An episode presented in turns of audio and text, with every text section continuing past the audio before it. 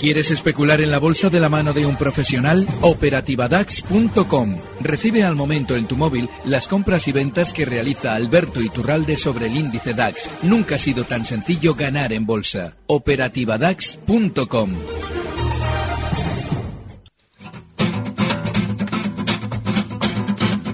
Get rhythm when you get blues. Get when you get blues. Get a rock and roll, feel in your bones. Tap your toes, just get gone. Get a rhythm when you get blues. Little shoe shine boy never feels it down. He's got the dirtiest job in town. Bending low with people's feet on a windy corner of a dirty street. When I asked him why he shined my shoes, how'd he keep from getting the blues? Just grinned and shook his little head, popped his shoe shine rag, and then he said, Get a rhythm. When you get the blues, get a rhythm. When you get the blues, get a rock and roll feeling in your bones, tapping your toes, just get gone, get a rhythm. When you get the blues.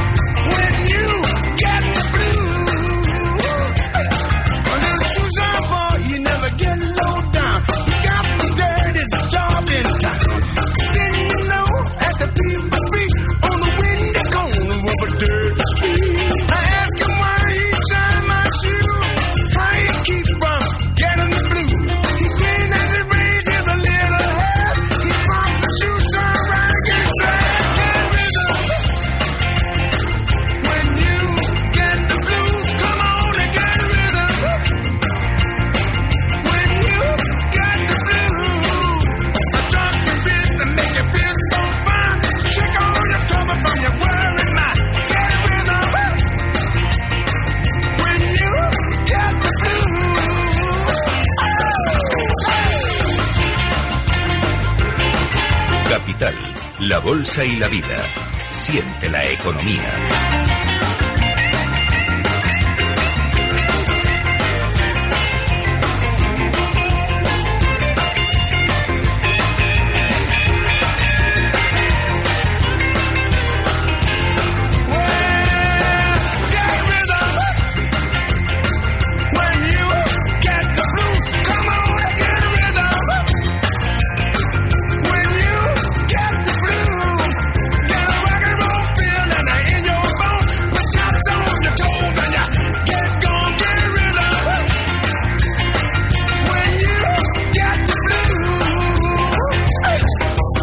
Tenemos eh, todo preparado para comenzar el consultorio de bolsa hoy con Alberto Iturralde, analista independiente, responsable de díasdebolsa.com y además con un mercado muy interesante y con fuerte batacazo en los bancos. Eh, eh, CaixaBank la tenemos ya bajando, ojo, casi un 7%.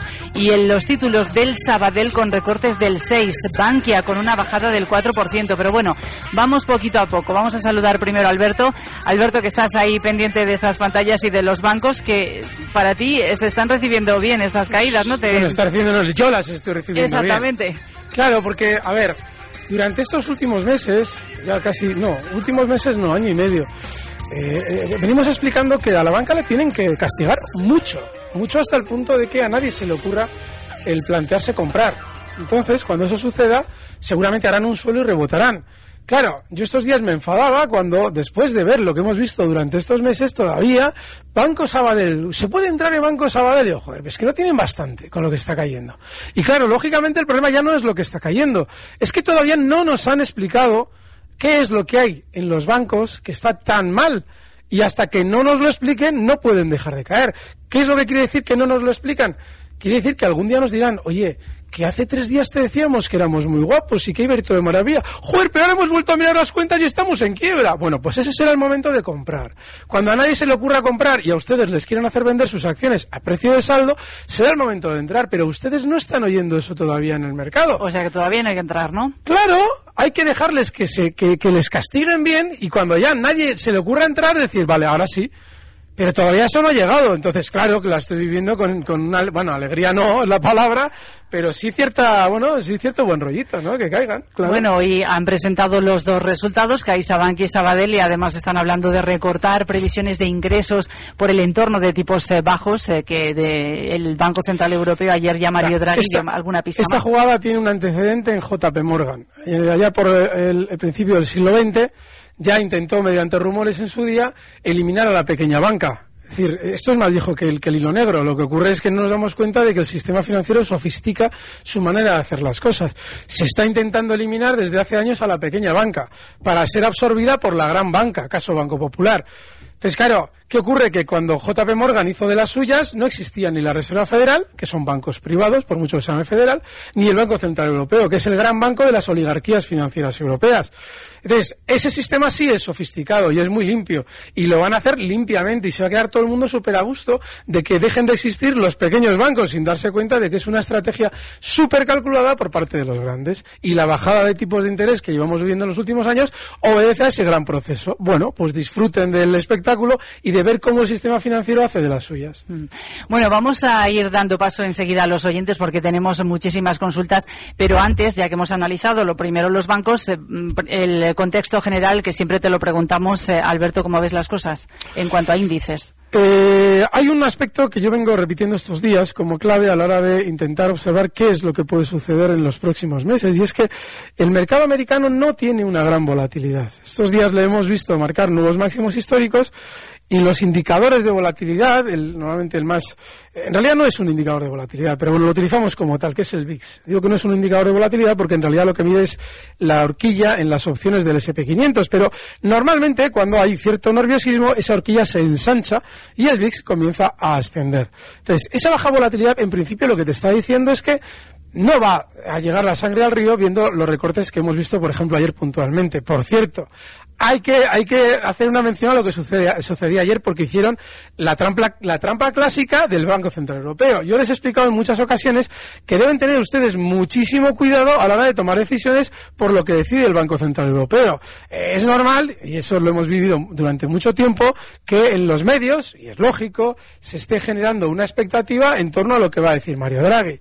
Y con eso hay que tener un cuidado enorme, porque normalmente cuando nos encontramos con unas declaraciones que inicialmente producen un movimiento X, aquí en la pantalla para los chicos de Periscope se está viendo, claro, inmediatamente, ayer fue muy divertido, porque nada más eh, producirse esas declaraciones, el mercado sube en cosa de un minuto, dos minutos, pues un, eso, casi un 1%. Claro, y en el momento en el que le ha dado tiempo a todos, a los, todos los medios a hacerse eco de esa noticia, es decir, por el orden de media hora a una hora, todo el mundo ya ha comprado, locos por la música, porque el Banco Central Europeo, que si, joder, que si va a prorrogar esto, que si no va a subir tipos, y una vez que todo el mundo ha comprado, pues un giro a la baja, pero rapidísimo, para descender desde máximos ni más ni menos que un 2,40%. Claro, ¿quién ha tomado las decisiones? Con aquello de que, que dicen los de los analistas de salón, de hombre, sí hay que estar pendientes a lo que dice Draghi, porque claro, igual si baja los tipos de interés, esto puede ser una gran oportunidad para ver subidas en el mercado. Claro, eh, claro, el que ha picado en ese, en ese anzuelo, joder, un 2,40% en, en, en pocos minutos. Hay que tener mucho cuidado. No hay duros a peseta en el mercado. Si algo está muy claro y vamos a ganar dinero de una manera muy fácil, es que hay trampa y nos lo van a robar. Bueno, Alberto, vamos a ir dando paso ya a las consultas, eh, que tenemos unas cuantas aquí acumuladas. Vamos primero a empezar eh, con las que nos han llegado a través del WhatsApp. Buenos días, equipo Capital Radio y analista. Eh, una preguntita, por favor. Eh, tengo unas acciones de Natra que recientemente han tenido una OPA y quisiera saber eh, qué debería de hacer eh, o sencillamente no hacer nada. Em, ¿Cómo se transforma la venta? Eh, si decido no vender, eh, ¿se me liquidarán automáticamente o debo de venderlas? Mm, muchas gracias si me pueden responder. A ver, Bueno. caballero, yo le agradezco la pregunta y la confianza, pero yo siempre digo lo mismo cuando vengo aquí. Yo opino sobre precios. Yo no doy información. Ustedes tienen entidades financieras que deben saber responderles a las preguntas. De ese tipo, las preguntas de cuáles son las condiciones en un momento determinado de una exclusión de bolsa o lo que sea. Yo no puedo dar ese tipo de información. Bueno, pues ha sido breve y contundente esa respuesta. Vamos eh, a esta que nos envían a través del correo electrónico. Nos la envía Javier. Eh, a ver, dice, ¿nos podría actualizar la estrategia de Repsol? Dice que sigue corto y pensaba que bajaría de los 13. Mi stop, eh, si cierra encima, a ver, está un poquito, en fin, 14.75 y tal vez una locura, media posición pequeña, unos 400 euros en Bankia, por si sacan malos resultados y rebota que se están echando una de las pestes. bueno, en fin, no sé qué, dice aquí. Repsol y Bankia. El caso de Repsol. Eh, yo cuando en su momento eh, explicaba el primer movimiento bajista de Repsol desde máximos históricos, se produjo y lo habíamos podido aprovechar, además muy limpio, yo explicaba que cuando un valor inicia una caída que probablemente va a ser más profunda por toda la información positiva que había aprovechado la compañía a gotear al mercado durante ese techo, la segunda caída es tremendamente conflictiva y difícil de aprovechar. Entonces, por eso yo en su momento dije, no, miren, yo es que no les puedo dar un punto de esto, lo que sí les puedo decir es que yo estoy corto, tranquilo y con muy poca carga porque es muy importante cuando uno asume que su posición puede estar más tiempo de lo deseable, el tener una pequeña cantidad. Con lo que estamos especulando es con la mayor probabilidad de caídas que de alzas en Repsol. Con lo cual, yo dices, vale, el stop en 14.75, muy bien, es un stop que está bien pensado, perfecto, le puede servir. Pero yo sigo insistiendo, si se fijan durante estos días, en el rebote de Repsol, ha salido la propia compañía de nuevo a aprovechar para darnos buenos resultados, para decirnos que va a subir el dividendo. Las estrategias clásicas de Repsol, bueno, pues blanco y en botella. Claro, lógicamente hay un problemón, y es que un valor que ha tomado ya la tendencia bajista, y eso lo hemos dicho en muchas ocasiones, tiene unos rebotes más rápidos que los movimientos de la tendencia principal bajista. La tendencia bajista se produce a una velocidad, pero los rebotes son muy rápidos. ¿Para qué? Para sacar a los especuladores que han visto la jugada y, de paso, hacer entrar a quienes están pendientes del precio y no se quieren perder una oportunidad. Con lo cual, por ahora, aunque parezca increíble, lógicamente, si yo sé que un valor va a rebotar un 8%, me salgo, pero como eso no lo puedo saber, sigo corto, tranquilo y con pequeña carga. ¿Y sobre Bankia? No, lo de Bankia, a ver, es que esto es una locura. O sea, eh, hay que, recuerden lo que hemos dicho en mil ocasiones en torno a los bancos, que aunque parezca que han caído mucho, aunque parezca, hombre, esto tiene que rebotar. ¿Y por qué? ¿Por qué tiene que rebotar? ¿Cuál es el criterio que usted o yo o cualquiera podemos poner en la mesa para dar por hecho que esto tiene que rebotar? ¿No se dan cuenta de que Goiri Golzarri, cuando Bankia estaba por encima de 3.50, les decían que igual, igual se fusionaban con el BBV? Es decir, ¿no se dan cuenta de a qué obedece todo ese tipo de estrategias artificiales y falsas. Tan torpe fue Goyi Golzarri que al de unos días no se le ocurre otra cosa que decir que él no lo había dicho, cuando ya estaba en 60.000 páginas de internet las declaraciones de Goyi Golzarri. Pues nada, no hay que estar en Bankia, bajo ningún concepto. El lunes se presenta resultados Bankia. Vamos a dar paso a Luis Miguel, que nos llama desde Madrid. Luis Miguel, buenos días. Buenos días.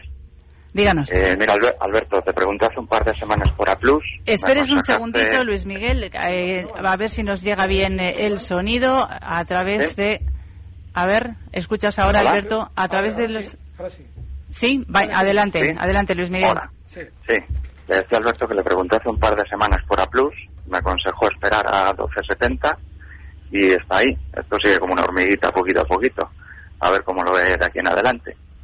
Muy bien, pues A. Vale, es muy, es muy interesante la pregunta. Eh, en cierto modo, mi tendencia cuando veo una cierta, eh, un cierto seguimiento del precio es a eh, recomendar que no haya tal vínculo con el valor, en este caso A Plus. Sin embargo, tiene lógica, porque nuestro oyente está hablando de un precio que está, que tiene una volatilidad muy baja, está muy cerca de unos máximos muy importantes, que son justo los que marcaba durante el año 18 en agosto, y está amagando, ¿lo rompo o no lo rompo? Pues sí, tiene toda la pinta de romperlos. El problema lo tienes con el stop, porque tiene que estar relativamente alejado. Estaríamos hablando de zonas de 12,22, ¿de acuerdo? Y el siguiente objetivo alcista para A estaría en zonas de 13. Inicialmente, claro, es que tienes 13.23 como objetivo alcista, tienes casi más stop que beneficio, 12.75. No lo sé, mira, eh, es muy difícil, ¿eh? La pregunta está muy bien hecha porque el valor tiene una pinta de romper enorme. Pero el problema lo tienes con el stop. Uno más cercano, 12.47. Vamos con otra consulta que nos eh, llega a través del WhatsApp. Hola, muy buenos días. Eh, bueno, antes de nada, agradeceros el fabuloso consultorio que hacéis. Y mi pregunta para el maestro Alberto Iturralde, que le sigo bastante es, eh, bueno, primero por Align Technology, que ayer tuvo una caída muy fuerte. Dame el ticket, criatura. No saltó mi stop, ya que, ya que fue muy pronunciada la caída. A ver cómo lo ves, si vendo hoy directamente o espero, cree que va a subir, ¿no? Que me cuento un poquillo. Y tengo cortos tranquilos en Repsol. A ver cómo lo ve después de estas subidas. Vale, pues, Gracias. contestadas las dos preguntas. No tengo el ticker, no te lo puedo decir. Y en Repsol ya lo hemos comentado. Sí, porque además tampoco sé muy bien la empresa que ha dicho, ¿no? Align es que necesitamos un ticker, necesitamos datos. Esas compañías eh, de- extranjeras, que están muy bien, que especuléis en lo que mejor veáis, darnos un datos porque si no no hay manera de encontrarlo. Aquí hay ten- 10.000 valores Sí, accesibles ahora mismo. Efectivamente, aquí estoy viendo una Alan Technology. Claro, no Alan. Sí, no, Alan. pues venga, esa. Esa, pero no sé si es esa, ¿eh? Me da igual. Es la primera que he encontrado, Alan Technology. ALGN Nasdaq. GN. ALGN Nasdaq. N. Nos está... Joder, encima no puedo meter la G. Bueno, de todas formas, eh, Alberto, vamos a hacer una pequeña pausa. Venga. Aprovechamos y entonces la, la buscas. Capital, la bolsa y la vida.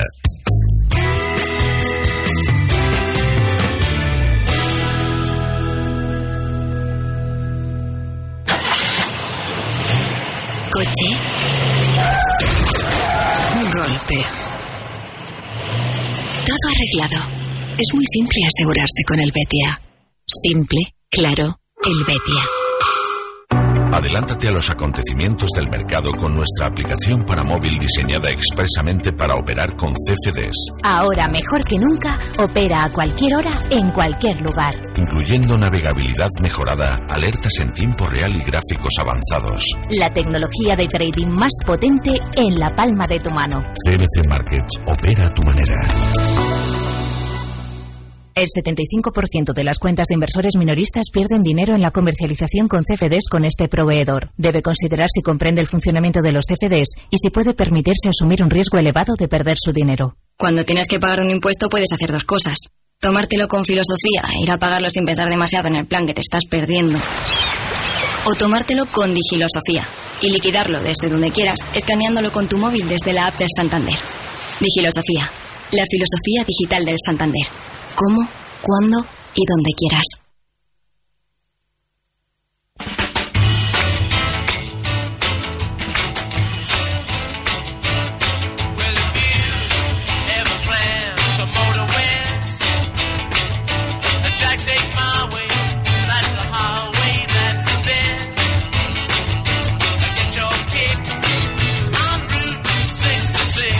A retomar ya el consultorio con Alberto Iturralde. Quedaba pendiente esa mm, eh, pregunta que nos hacían a través del WhatsApp. ¿La has encontrado, Alberto? Sí, por desgracia la he encontrado.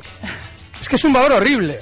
Estamos hablando de un precio que habrá tenido, lógicamente, algún tipo de noticia negativa. Le han metido ayer un hueco. Me alegro de que haya especificado lo de Nasdaq, porque este tipo de cosas son típicas de Nasdaq. Y después de, ese, de, ese, de esa noticia, un 27% de caída. Es decir, tú no tienes, o sea, no tenemos más valores en el planeta para especular que un valor que, además, ojo, porque hay algo muy negativo, y esto lo hemos visto ayer en Boeing.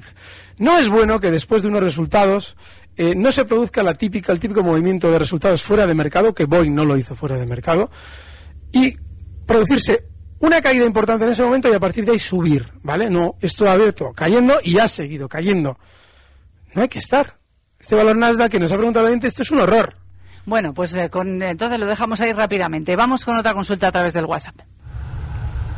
Hola, buenos días. eh, soy Rafa de Madrid. Eh, quería preguntar al analista don Alberto eh, por un par de cuestiones. Una de ellas es por el DAX. A ver cómo lo ve para entrar, si, si cree que podemos entrar largos o va a seguir recortando aún. Y luego por dos acciones del mercado americano, eh, Caterpillar y Boeing. Si, si las ve bien para entrar. Muchas gracias. Enhorabuena por el programa. Bueno, Vale, pues lo, ahí tenemos Lo de Boeing lo hemos comentado. Sí, ahora. Es otra de Caterpillar- las posiciones, fíjense, en el caso de Boeing es una de esas posiciones que sucede lo mismo que con Repsol. Se ha producido en este caso un aluvión de noticias negativas y en este caso también sobrevenidas por los accidentes del 737.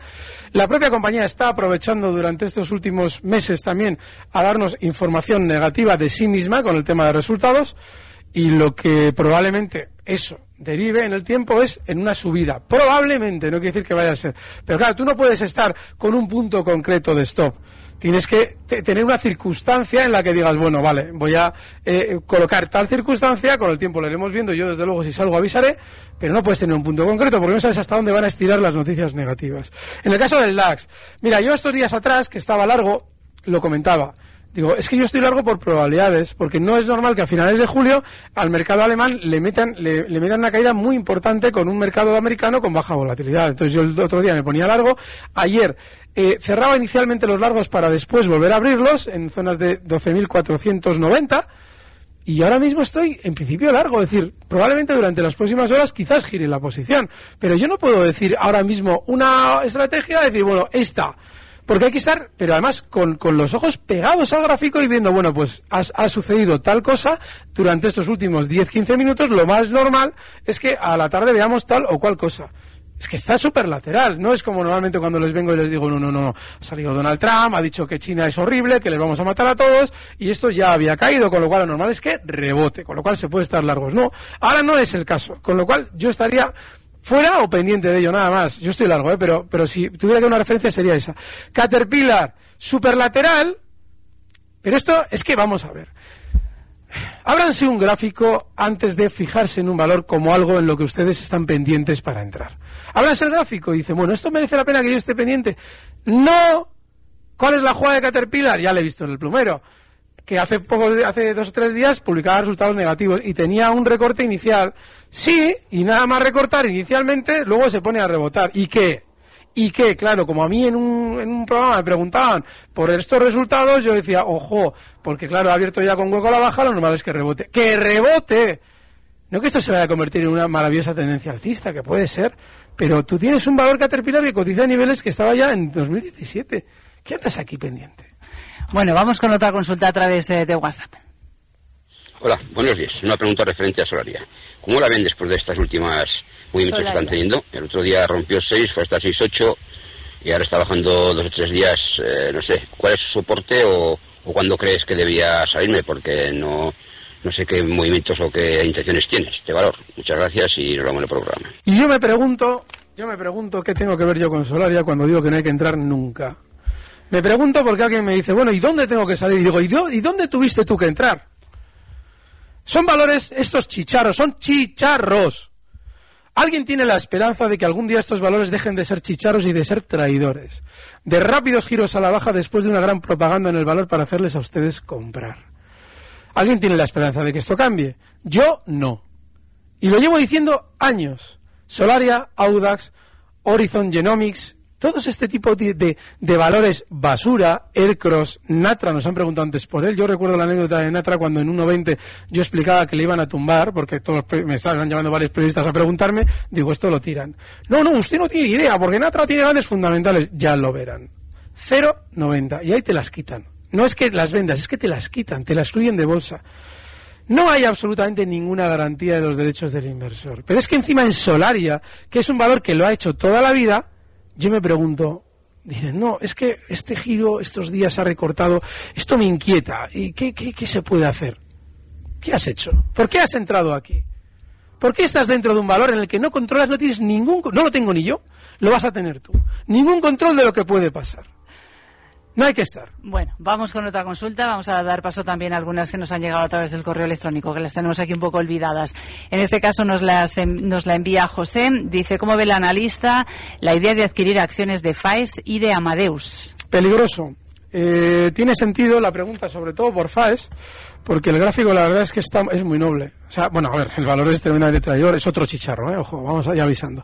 Pero el, el movimiento que está haciendo es, eh, tiene una, una, da una sensación súper noble. Pero cuando vemos este tipo de movimientos, y aquí sí que les sugiero que vayan al periscope, hay que recordar en el pasado este tipo de subidas aparentemente tranquilas ¿En qué ha derivado? Y es en giros a la baja rapidísimos. Así es que sí, está bien que nos pregunten por ella, yo no entraría, pero no porque no vaya a subir, sino porque es peligrosísima, y más en la zona en la que está. Y Amadeus también es peligrosa. Pero no porque estos días atrás cuando me preguntaban, yo comentaba, digo, bueno, sí, sí, lo rebotarán hasta 75. Bueno, pues nada, ¿por qué mucho más no? Porque en la zona 75, en el pasado, allá por el eh, año 18, pero en agosto, hace un año, hacía un techo importantísimo con entradas en los Eurostocks, en un valor que decía la propia compañía que era monopolístico, o iba a ser la leche. Claro, eso genera un giro a la baja en el que hay mucha gente enganchada, ese giro, esa zona 75, con lo cual es muy peligroso. Bueno, hay muchísimas más consultas que me las salto porque además eh, ya hemos eh, comentado los valores sobre bancos, hay unas cuantas más, también sobre Repsol. Vamos a ver si nos da tiempo alguna consulta más a través del WhatsApp. Hola, buenos días. Mi consulta para el experto es sobre Plastic Onion, comprada a 24 tras superar doble suelo. Querría saber si estoy en lo cierto y dónde pondría él, en caso de ser afirmativo, los el stop y la toma de beneficios. Muchas gracias. Vale. esta sí la, la tengo, la tengo, sí. Qué horror. Bueno, el stop en zonas de 23,70 y el objetivo alcista en 26, que tiene un hueco. Bueno, eso sí que ha sido rápido la respuesta. Mira, esta nos la envía David eh, desde Alcázar de San Juan y dice que le pregunta sobre Intel y sobre Louis Vuitton. Dice que está dentro con ganancias de un 15 y un 5% respectivamente. ¿Qué, ¿Qué precios tiene que vigilar eh, como soportes y a qué precio por arriba saldría usted? Muchas gracias.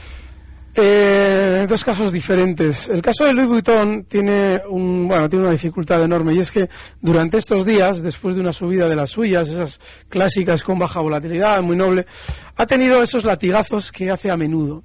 En Louis Vuitton no hay que estar. Pero pasa una cosa. Si Louis Vuitton, después del susto que daba ayer, superara de nuevo zonas de 395 euros, lo que implicaría es que el susto de ayer es una lavada de stops en toda regla como acostumbra a hacer el valor. Con lo cual se podría entrar, aunque parezca increíble, en esos 395. Todavía no. Y en el caso de Intel, es el de un valor que eh, no tiene nada que ver con Louis Vuitton, tiene ya volatilidad, además muy fuerte desde hace ya prácticamente dos años, y está llegando a un punto clave, la zona justo 13, perdón, 53,60. Por eso es una resistencia muy importante y además no habría que entrar precisamente por eso. Pero no quiere decir que no pueda subir, es que no tiene nada el valor ahora mismo que te debe hacer pensar en uno u otro sentido. Alberto, nos quedan 20 segundos. Suficiente. Eh, Safran, eh, está en 133,30, el stop en 131,70 y el objetivo alcista ahora mismo en niveles de 137. Pues este es el minuto de oro, lo que ha seleccionado hoy Alberto Iturralde, analista independiente y responsable de díasdebolsa.com para los oyentes de Capital Radio. Alberto, hasta la próxima. Feliz verano. Feliz verano, un fuerte abrazo.